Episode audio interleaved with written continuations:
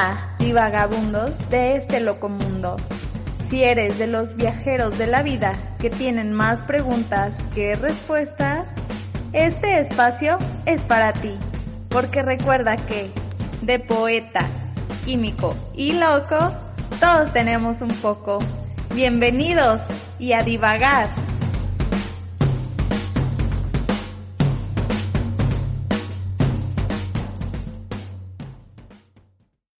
¿Cómo voy a dejarlo atrás si en la mirada lo llevo?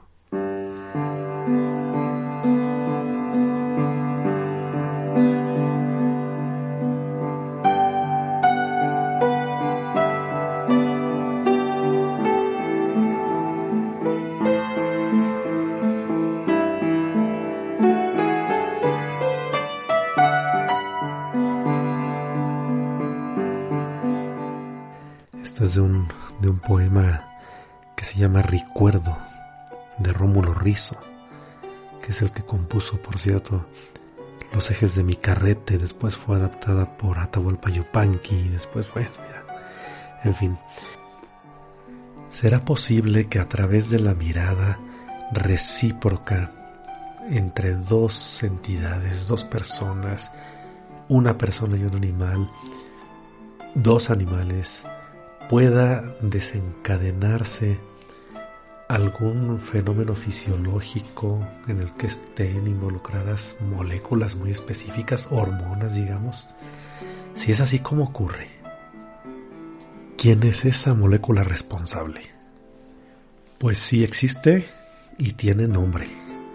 Vamos a platicar de ella. Vamos a divagar con esa molécula. Bienvenidos.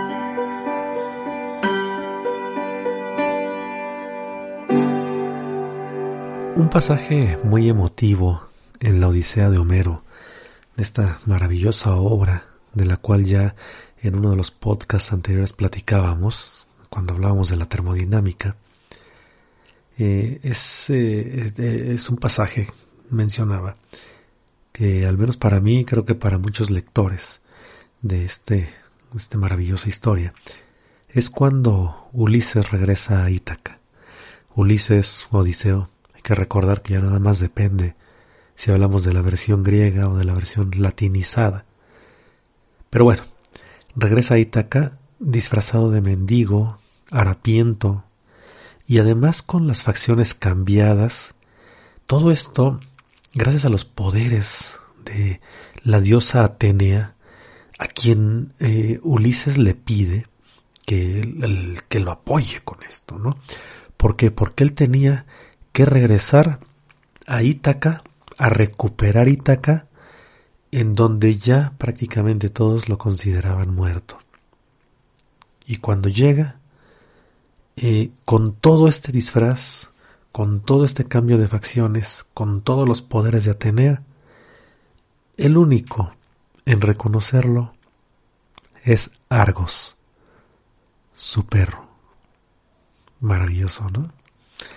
Bueno, como lo dice en la, como lo dice en el escrito, dice, es asombroso. Esto lo dice Ulises cuando llega y ve a Argos por allá a lo lejos.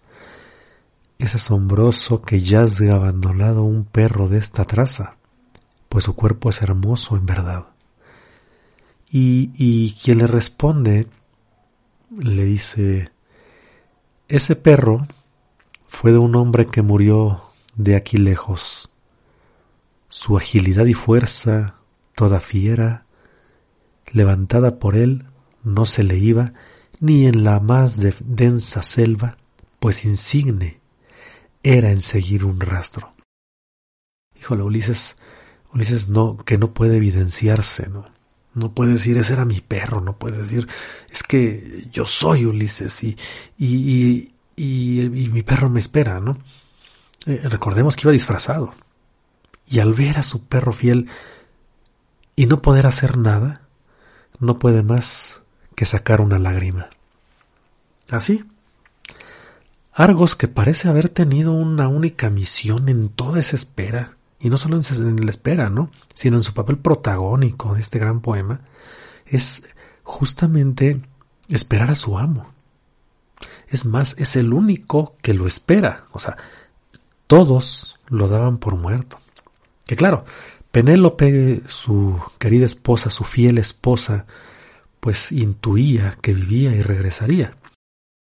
Pero bueno, cuando llega el momento ni ella lo reconoce. Entonces, el perro, según nos narra eh, la historia, hizo un último esfuerzo, meneó la cola y murió. Muere a sus pies. Ah, caray, meneó la cola. Qué interesante, pues esto, esto decía, esto hablaba de que el perro lo reconocía, sabía de quién se trataba. Y, y no solo eso, le daba gusto, además. Así lo dice Homero. De los ilustres Procos y del perro Argos, la negra parca de la muerte se apoderaba, en tanto cuanto al cabo de veinte años veía a su amo Ulises. Uf, pues esto nos dice eh, cómo fue. Él, él, reconoce a su perro, el perro lo reconoce a él. Se acerca, le mueve la cola y muere. Argos parece ser que era, era, era una raza saluki. Esto, estos son, eh, se, ha pensado porque, pues era, también conocidos como galgos persa o perro real de Egipto. Y se piensa esto, pues era uno de los primeros, fue uno de los primeros perros en ser domesticados y, se ha encontrado en tumbas de faraones, eran utilizados como perros de caza ya en estas épocas. Entonces, no sorprendería que Ulises, quien era dueño de aquellas grandes tierras, de Ítaca prácticamente, tuviera como perro un saluki. Pero los perros de esta raza viven de 12 a 15 años, ¿no? Y, eso parece incoherente, ¿no? Y si consideramos que desde que se va Ulises a la guerra de Troya hasta que regresa a Ítaca han pasado 20 años, y le sumamos dos que son en los que Argos se hizo joven, pues ya serían 22. Pero bueno, a todos los poetas, cuentistas, escritores en general se les debe conceder esta fabulosa flexibilidad, ¿no creen? que vaya, digo, no son cronologistas, no son, no son científicos como para ser, tener esa exactitud, y, además no se trata de eso. El perro pues representa la lealtad y se ven muchas obras de arte en pinturas. Y dentro de, de esta bella historia, dentro de la Odisea, pues no deja de ser algo magnífico, porque además no hay muerte más conmovedora en toda la trama que la muerte de Argos. Es decir, hay que recordar que a lo largo de toda la obra hay muertes por allá, hay espadazos, hay flechazos, hay cortadas de eh, lo que se les ocurra, ¿no? Y todo era sin más, sin ton ni son. Pero la muerte de Argos es una muerte muy particular, muy conmovedora. Argos mantenía un fuerte apego con Odiseo. Esto es interesante. ¿Qué puede ocurrir para que no solamente exista ese apego entre Argos y Odiseo, que, por lo que vemos se conoce desde hace muchos siglos. Eh, entonces, ya existía ese apego, bueno, ya, se conocía, el apego ya existió desde mucho, ya se conocía. ¿Quién no ha tenido un perro que, que, que, que, nota, que es consciente de ese apego que existe con él? Y, y más del perro hacia el humano, ¿no? bueno, Vayamos un poco atrás. No a la guerra de Troya, no, más para acá. Hace poco más de 60 años, más, yo creo que más. Eh, se, descubrió que las mujeres producían un compuesto muy interesante que estaba relacionado con la dilatación del útero durante el proceso del parto. Es decir, se viene el parto, está por nacer ese pequeñuelo bebé y, y claro, este, pues el útero tiene que prepararse, eh, dilatarse y permitir el paso pues de esta criatura. Entonces, ¿quién hace esto? Una molécula. Hay una molécula, ahorita vamos para allá. Eh, este, este, este, mismo compuesto que facilita, que, que, se descubrió hace ya algún tiempo, eh, que estaba relacionado con esta dilatación del útero, también se descubrió que facilitaba la posibilidad de que estos bebés ya nacidos, recién nacidos, pudiesen ser suministrados de la leche materna. Eh, el compuesto en cuestión se nombró en su momento este, oxitocina. Eh, este, la oxitocina ya la hemos quizá escuchado por muchos lados, se ha puesto de moda cuando se habla de la, de la molécula del amor, etcétera. Bueno, vamos a hablar. Y es justamente de esta molécula, de la oxitocina. Eh, el descubrimiento de este compuesto data desde uf, antaño, ¿no? Eh, ya años atrás, años atrás de, de saber que la oxitocina era la responsable, porque eso es lo que se descubre hace, no sé, ya por los 30, 40, si mal no recuerdo, eh, es, lo que esta molécula es la que hace posible este efecto fisiológico que ya les comentaba. Eh, entonces, desde atrás se sabía que cuando se utilizaban extractos de hipófisis de buey, una glándula, la, la, es, es, una glándula del tamaño como de una canica más o menos, que, que se asienta ahí este, debajo del hipotálamo y que se conoce de toda una vida, ¿no? O sea, nada más que no sabía qué, qué, para qué servía, muchas, muchas cosas. Hay que recordar que si nos vamos 20 siglos atrás no se sabía para qué servía el cerebro, ¿no? O sea, entonces, acuérdense que, que todo estaba en el corazón, ¿no? O sea, eh, era el que, eh, el, que pasaba por todas, ¿no? Bueno, en fin. Entonces, este, en, en 1906, un, un, fisiólogo, un fisiólogo inglés, eh, Henry Dale, descubrió que el extracto de la neurohipófisis de, de buey, o sea, que es lo que les comentaba, induce contracciones uterinas. O sea, ahí ya se sabía, ¿no? Que si yo utilizaba este extracto de la, de hipófisis de buey, podría inducir las contracciones uterinas y podría facilitar el parto. Pero claro, no se conocía la naturaleza química de este agente, ¿no? O sea, de este agente químico, de este compuesto. Y, y, y se propuso el nombre eh, de la sustancia, ya cuando se le conoció, pues el nombre de oxitocina, que deriva de, eh, es interesante que deriva del griego oxis, y oxis es rápido, ¿no? Entonces, y tocos, todos sabemos, este, pues, lo, lo, conocemos por los hospitales, entra al toco, ¿no? Es el área de nacimiento de los bebés. Entonces, oxis rápido y tocos nacimiento, ser un nacimiento rápido. Ese es el origen de esta palabra. Eh, y en 1954, el bioquímico estadounidense Vincent Vignot aisló la oxitocina, ya no, no usaba el extracto, de, dice, bueno, ¿qué hay dentro de este extracto?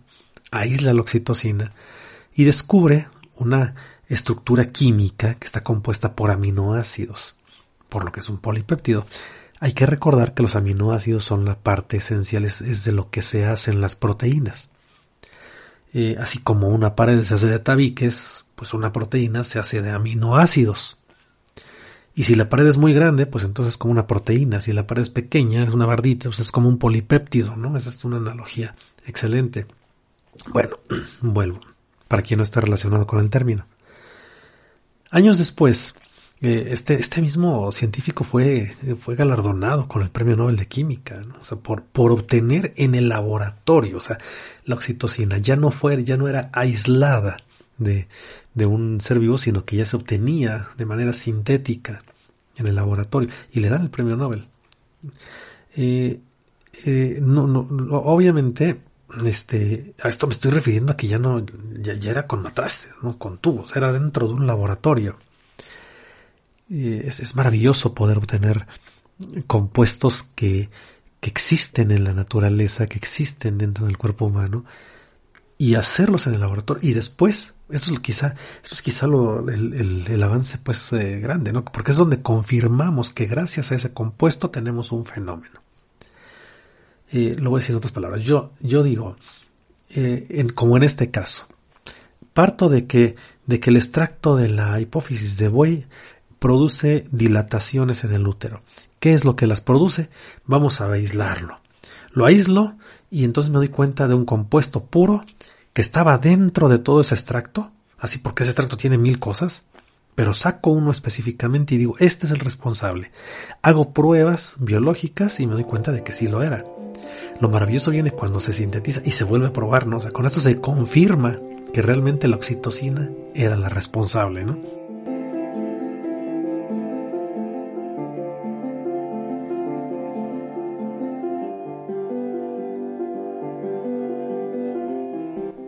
Hay que, considerar algo muy importante. Cuando, cuando un compuesto, por ejemplo, si ya se demostró que la oxitocina tenía este efecto sobre el útero, sobre el suministro de la leche materna, pues quiere decir que de alguna manera ya estaba este compuesto en el organismo o bien eh, eh, hay algo parecido. En el caso particular de la oxitocina ya estaba, ¿no? Entonces queda demostrado que ya existe. Y al igual que lo producen eh, muchos mamíferos, también el ser humano lo produce en la hipófisis precisamente. Esta glándula que les digo que tiene el tamaño de una canica. Bien. Eh, como buena, como, buena este, hormona, pues tiene eh, que las hormonas son, son compuestos que hacen efectos fisiológicos en nuestro organismo, regulan, regulan comportamientos fisiológicos. Entonces, eh, la oxitocina también lo hace de manera natural. Es decir, aunque artificialmente, vamos a llamarlo así, se ponía el compuesto y se inducía el parto, no hacía falta ponerlo, porque ya, ya existía. Esto, esto ocurre de manera natural. Más bien se aplica cuando se está dificultando el parto. Pero bueno, eh, no, no, no, voy a explicar en sí, ni mi intención es hablar del parto ni del suministro de leche materna, sino fue un poco histórico. Más bien lo que quiero decir es cuál es la función que puede tener en nuestro organismo. Esta molécula cuando se aísla, se empieza a administrar, o sea, precisamente para probar qué es lo que hace dentro de nosotros, ¿no? Y se puede probar, digamos, en ratones, se puede probar en perros, se puede probar en, animales y al final eh, ha resultado inocuo. No crean que se le administran a ratoncitos, los ratones mueren. No, no, no. Se observa el comportamiento, es algo importante. Dentro de los estudios que se han hecho sobre animalitos, hay algunos muy interesantes.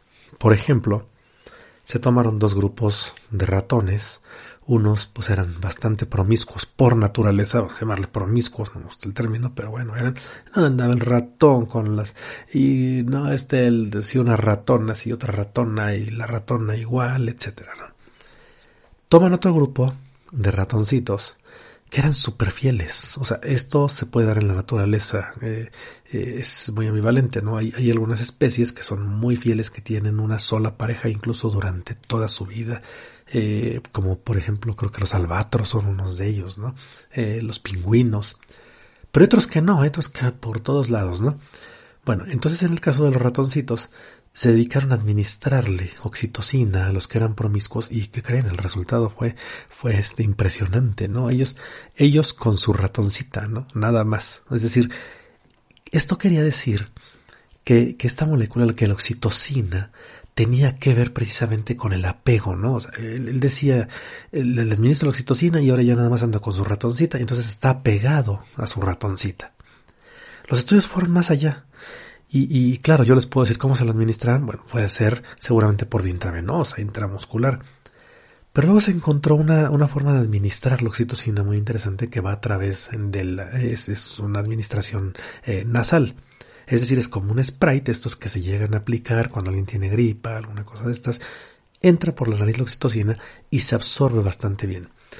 Entre estas cosas empezó, ya, ya, ya se descubrió que, que había más funciones, más allá que tenían que ver con la eh, facilitación del parto, no sino con, con, la dilatación del útero, sino que además ya dentro del comportamiento jugaban un papel muy importante. En los muchos estudios que se hicieron, hubo, hubo algunos en donde se, se evaluaba, se, se eh, eh, podía cuantificar cuánta oxitocina había, es decir, en, como ésta se elimina por la orina, y ya se conocía el compuesto, había una referencia. Entonces se empezó a evaluar para los experimentos, es decir, vamos a, vamos a medir el comportamiento, como hemos hablado en podcasts anteriores, el, comportamiento también nos puede hacer generar estos compuestos. Y uno de ellos fue muy interesante, sobre todo eh, hablando nuevamente de los perros. Eh, tomaron un grupo de perros, se les, eh, se les acariciaba. o sea, aquí ya, aquí no estoy hablando de que le administro oxitocina. Aquí estoy hablando de que yo veo en el grupo de perros, a partir de la orina, evalúo, cuantifico, mido cuánta oxitocina hay. Y digo, ah, mira, estos, perros producen tanta oxitocina. Pero el experimento consistía en acariciarlos. Eso fue bien interesante.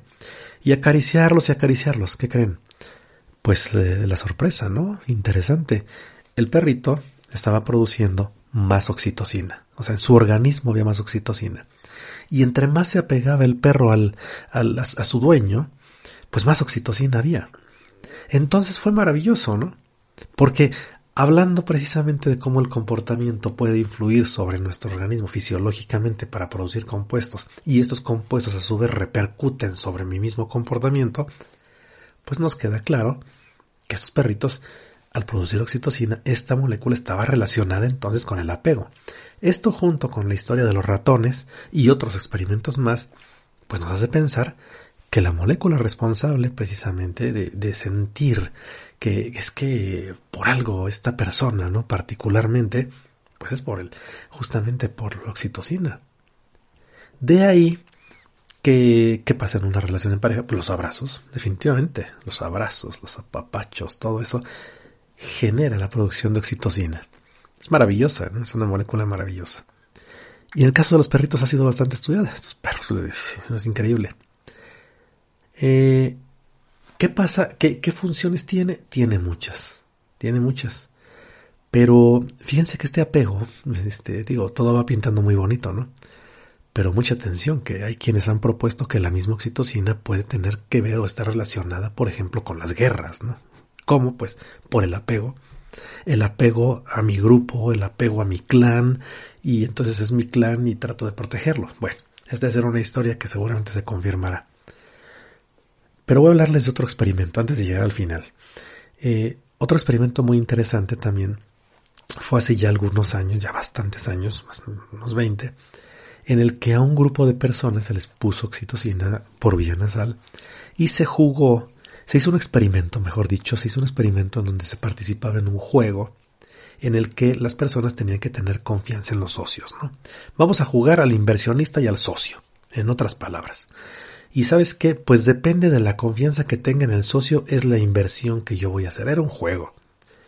Pero estos investigadores pues eh, llegaron a la conclusión de que cuando se les administraba oxitocina, invertían más. Entonces decían, bueno, es que la oxitocina está relacionada con la confianza. Y entonces yo le tenía confianza a esta, al socio, ¿no? O sea, era parte del juego, algo muy, muy interesante. Bueno, eh, fue un artículo científico bastante citado. Pasaron años y curiosamente eh, pues nadie lo pudo reproducir. en muchos años nadie lo pudo reproducir. Y, y se citaba el trabajo y siempre se creyó que tenía que verse efectivamente así directamente con la confianza que yo podía tener en una negociación, ¿no? Bueno, nunca se pudo reproducir. Apenas, eh, apenas el año pasado salió una publicación en la que eh, quedó claro que no. O sea, eh, ya se hizo más eh, una estadística mucho más completa, con más participantes, y realmente no existía tal fenómeno. Sin embargo, también el año pasado surge un estudio que me fascinó. Un estudio de unos investigadores japoneses, en donde nuevamente experimentaron con los perritos, ¿no? y, y vean, qué interesante. El experimento similar un grupo de perritos con sus dueños y, aquí la cuestión era que, que ya no lo iban a acariciar, se iban a ver a través de la mirada. Es decir, eh, pongo el perrito enfrente, nos quedamos viendo, perrito o perrita, con yo dueño del perrita, este, o del perrito, y nos vemos un rato y entonces evalúo la cantidad de oxitocina que se está produciendo. Bueno, ¿qué creen? Sorpresa, ¿no? Maravilloso. Resulta de que estos animalitos producían considerablemente más oxitocina cuando se les veía, y el estudio fue formal, fue, muy bien hecho, eh, sustentado este, eh, científicamente y un estudio muy serio, por cierto. Maravilloso. ¿Cuál era la conclusión? Pues que nosotros podemos producir o, podemos estar, eh, este, generar un apego. Fíjense la diferencia. Hace, hace rato yo hablaba del experimento de la confianza. Es diferente, la confianza. Eso se descartó ya. Pero el apego cada vez se demuestra más. Y ese experimento con estos animalitos estuvo fabuloso. Porque nada más el hecho de ver al perro, o sea, de vernos recíprocamente, produce la oxitocina en ambos. Y de ahí viene que cuando llega el perrito a casa y nos le quedamos viendo, nos encariñamos, ¿no? Ah, no, maravilloso. Y los niños ni decirlo, ¿para qué lo contamos? Entonces esto es fabuloso. Es fabuloso. Me encantó el descubrimiento. y, y más me encantó que en los agradecimientos del artículo ponen claramente gracias a los perros que eh, nos apoyaron en el estudio. Qué, qué fantástico, ¿no? Qué, qué, qué buen detalle, la verdad, este grupo de investigadores.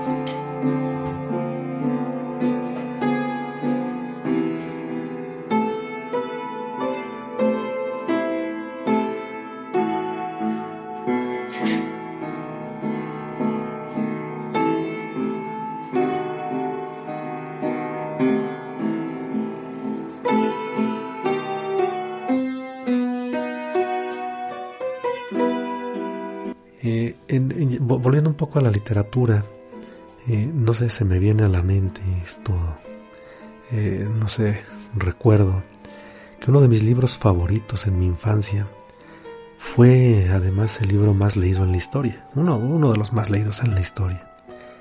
Se trataba de literatura muy cansada, para mí, digo, cada quien lo pudo haber visto diferente, pero creo que muchos compartimos esta opinión.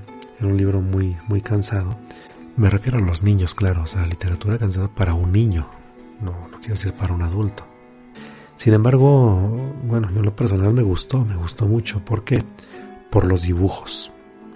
Se trataba del principito. Este libro es claro que pues no fue escrito para niños, ¿no? sino como lo dijo el mismo autor Antoine de Saint-Exupéry, no sé cómo se pronuncia, creo que por ahí va. Eh, es, es un libro para los niños que alguna vez fueron estos adultos, ¿no? Esto es lo que dice en su dedicatoria, su mejor amigo. Y, y bueno, las ilustraciones pues también tenían su historia, ¿no? Entiendo que el editor del Principito le sugirió algunas ilustraciones de dibujantes profesionales, pero bueno, a ninguna le convenció, a Antoine ninguna le convenció. ¿Por qué? Porque hay que recordar que él se dedicaba precisamente, siempre, siempre estaba dibujando. Es más, hay una historia detrás del Principito. Eh, se dice que él se la pasaba dibujando en todo, en papeles, servilletas, dibujaba un niño, ¿no? Y, y alguna vez precisamente el, editor de él le dijo, oye, pues ¿por qué dibujas tanto un niño? Dice, no, pues, es un niño, es, es, es, me gusta, ¿no? Él lo hacía con trazos muy infantiles, pero le gustaba dibujar niños. Y dice, ¿por qué no escribes un libro para niños? Y este, ya que tienes en la mente, ¿no? Estos, estos niños. Y, parece que algo hubo de esta, de esta historia. Hay dos, tres versiones, pero creo que esta es una de las más acertadas. Y bueno, eh, eh, por más que el editor le, volviendo, por más que el editor le propuso eh, los, los dibujos de algunos expertos, pues a él no le gustaban porque no tenían precisamente esa inocencia, ¿no? Que es lo que él buscaba. Entonces, pues yo creo que pegó eso, porque ¿cuántos no nos acordamos del principito más de los dibujos que de la historia misma? Pero ya leído de adultos cambia un poco, ¿no? Se vuelve eh, muy, muy interesante este libro, muy, muy interesante. Si lo vemos, si lo vemos con ojos de adultos, ¿no? Independientemente de lo poética que pueda ser esta, esta obra, eh, todos, eh, si, si, alguien no lo ha leído, bueno, pues les voy a dar motivos para leerlo, motivos que están relacionados con este, con este podcast, con esta pequeña plática. Y esto es El zorro, la rosa y la oxitocina. ¿Qué les parece? ¿Habrá alguna relación? Eh, haciendo un poco de, preámbulo, hay que, eh, a, lo que voy a comentar, eh, cabe recordar ¿no? que, que dentro de todo esto hay quienes dicen que, que el principito realmente es una historia que él escribe como disculpándose ante su rosa. Es más, de hecho hay un libro que se llama La esposa del principito Y ya sabemos que pues él estuvo casado eh, y, con una mujer extraordinaria que de alguna manera también influyó sobre él, sobre su vida. Se tuvieron que separar. Y él después, dentro de las muchas reflexiones, pues eh, considera a, a, ella como la rosa. ¿no? Entonces en los diálogos, hay diálogos en donde el zorro precisamente hace alusión a la rosa. Solamente leeré algunos pasajes y ya que cada quien haga sus interpretaciones. Fragmento 1. ¿Qué significa domesticar? Es algo demasiado olvidado, dijo el zorro. Significa crear lazos. ¿Crear lazos?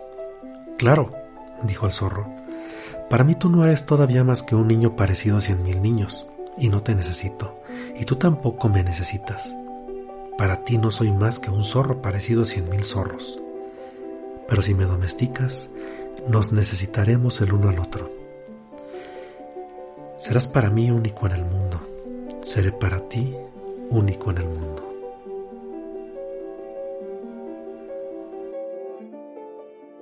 Fragmento 2. Mi vida es monótona. Yo caso gallinas, los hombres me casan a mí.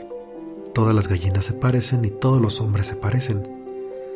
Por eso me aburro un poco, pero si me domesticas, será como si mi vida se bañara de sol.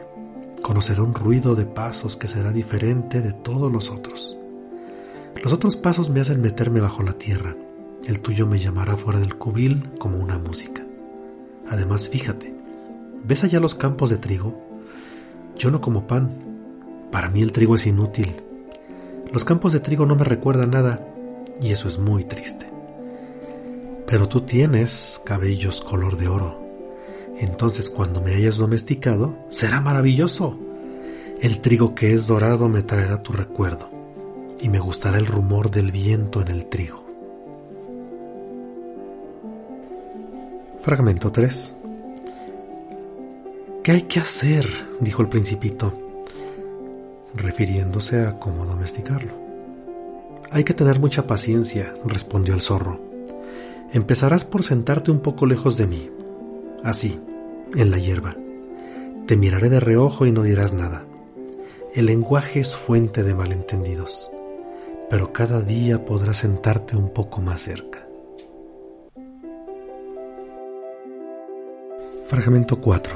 Así pues, el principito domesticó al zorro, y cuando se acercó la hora de marcharse, Ah, dijo el zorro, lloraré.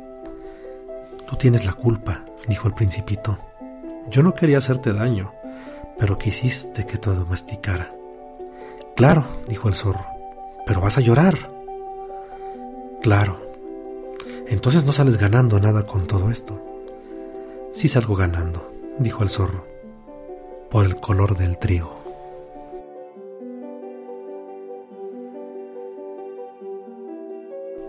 Así es. Pues por el color del trigo. Bueno, muchas gracias por haberme escuchado esta, en esta ocasión. Un abrazo a todos lleno de oxitocina y esperemos vernos en una próxima. Los dejo nuevamente con esta eh, bellísima melodía. Muy agradecido con nuestro colaborador del podcast, el doctor Eduardo González Di Pierro, nuevamente con su aportación interpretando todas estas maravillosas piezas.